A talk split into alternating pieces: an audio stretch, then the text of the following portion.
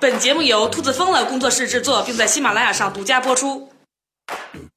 听岛主用一本正经的态度胡说八道，用科学的精神吐槽人生。（括号关注他，不要只看脸哦。）（括号完毕。）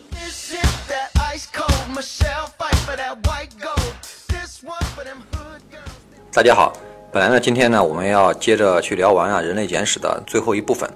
但是呢，在这个月初的时候啊，发生了一件事儿。对于这件事呢，作为长期深度的汽车和高科技的爱好者的我，没法不去关注。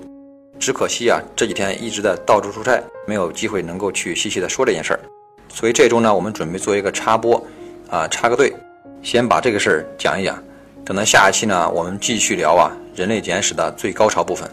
好，说了半天呢，那这到底是件什么事儿呢？其实就是特斯拉和自动驾驶。因为在七月一号的时候啊，特斯拉公司啊公布了美国的国家公路交通安全管理局，也就是 NHTSA，正在着手调查啊发生在今年五月七号的佛罗里达的特斯拉自动驾驶致死的一个车祸。这件事呢，其实对于无论是自动驾驶这个技术本身，还是对于特斯拉公司本身，还是非常非常重要的一件事。因为首先啊，NHTSA 它可以决定是否需要特斯拉对它的这种车型进行召回。同时呢，通过这件事情呢，全世界的人都在关注，到底自动驾驶技术发展到哪一步了？为什么会导致这样一个致命的车祸？让我们先来回顾一下当时这个命案发生的经过。这起事故呢，是发生在五月七日的佛罗里达州中部的一条双向且中间有隔离带的公路上。当时呢，有一辆大型的拖挂车啊正在左转。换句话说呢，这么长的一辆车啊，在这种情况下几乎就是横在了马路中间。而后面的一辆飞驰的特斯拉 Model S 型呢，就直接撞上来了。车里的乘客呢，据说当时正在看电影，结果呢就很不幸，稀里糊涂的就把命给丢了。虽然呢，我们可以说呢，开拖挂车的司机可能违反了交规，但是更大的问题在于，那辆特斯拉的自动驾驶系统为什么根本就没有停车，甚至都没有减速？对此呢，特斯拉官方是这么解释的：在强烈的日照条件下，驾驶员和自动驾驶系统都未能注意到拖挂车的白色车身。因此未能及时启动刹车系统。说白了呢，当时呢，这么一辆飞驰的汽车就像一个瞎子一样，在路上横冲直撞，这也太可怕了。那么大一辆车就在马路中间，你都看不见，那到底这种自动驾驶技术还有没有安全性可言？而要搞清这个问题呢，我们还是有必要先了解一下特斯拉所采用的这一套自动驾驶系统。这套系统的名称呢叫 Autopilot，包括了一个安装在挡风玻璃中间的摄像头。一个呢，安装在保险杠下方的毫米波的雷达，以及啊，就是十二个分布在车身四周的超声波传感器，这几套系统呢，综合在一块儿，去同时识别，将路况的信息呢融合在一块儿，再通过计算机进行模型的计算，得出结果。而摄像头这个东西呢，大家都知道，它其实很容易被外界的因素干扰，比如像光照啊、雾霾啊，甚至是马路上的这些纹路。正因为如此呢，才需要加上一个雷达来探测前方的目标。但是呢，在六月三十号的时候呢，特斯拉的老大就是马斯克在推特上发了一条动态，他说呢，雷达当时把那辆拖车呀检测为路面上的交通信号了，所以呢没有能够及时启动刹车。也就是说呢，遇到一种大型车，车身非常高，底盘非常高，这个时候呢，雷达就会从它的下方通过，系统就会误以为啊这个车呢是马路上挂在上面的一个高高的大牌子。此外呢，那个摄像头也有问题。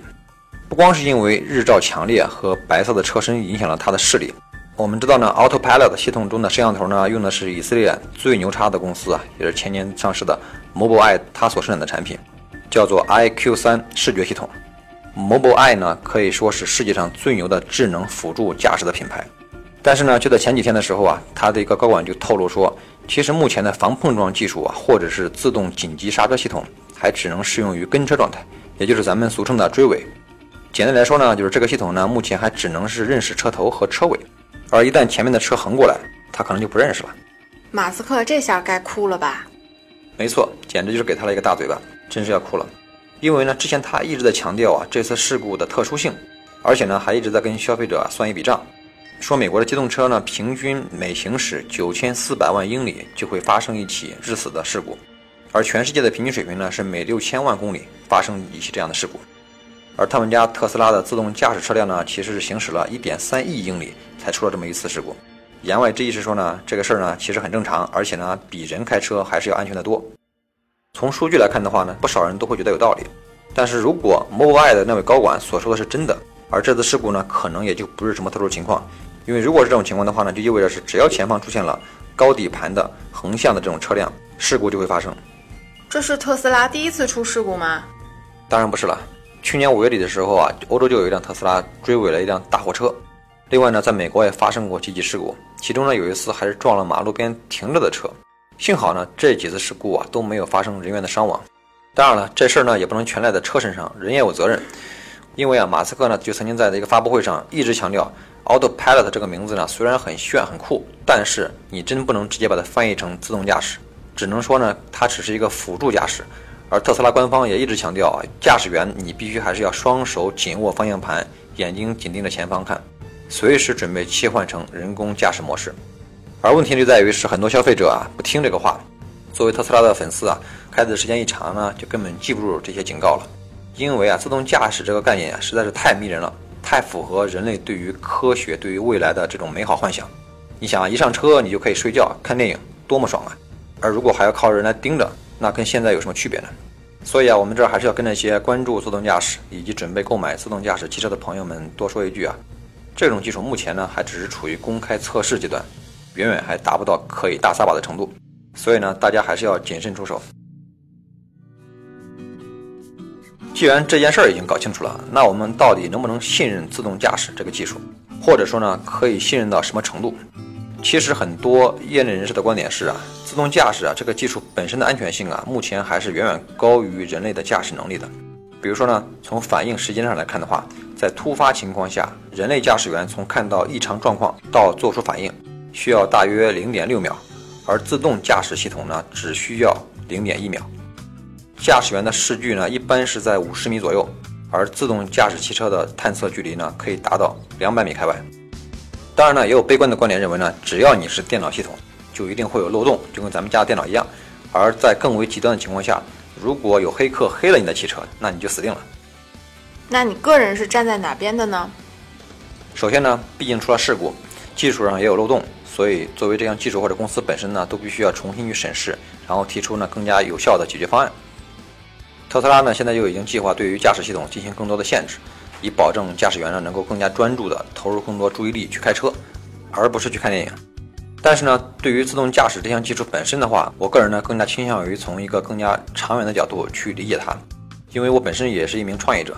我们深知呢，探索就意味着不确定性，就意味着风险。探索的勇气本身是非常宝贵的。所以，如果呢是因为这次事故呢，我们所有人呢都去骂这个公司，股票市场抛弃他们的股票，让他们破产，那以后谁还会愿意去研究更高更新的技术呢？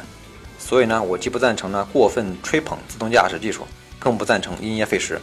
因为呢，自动驾驶技术啊，从未来来看的话，还有非常非常大的想象空间和它非常迷人的地方。所以下期呢，我们会再稍微多花点时间呢，从技术的角度来稍微详细的介绍一下，到底什么是自动驾驶，这项技术目前到底处于什么阶段，有哪些技术难点，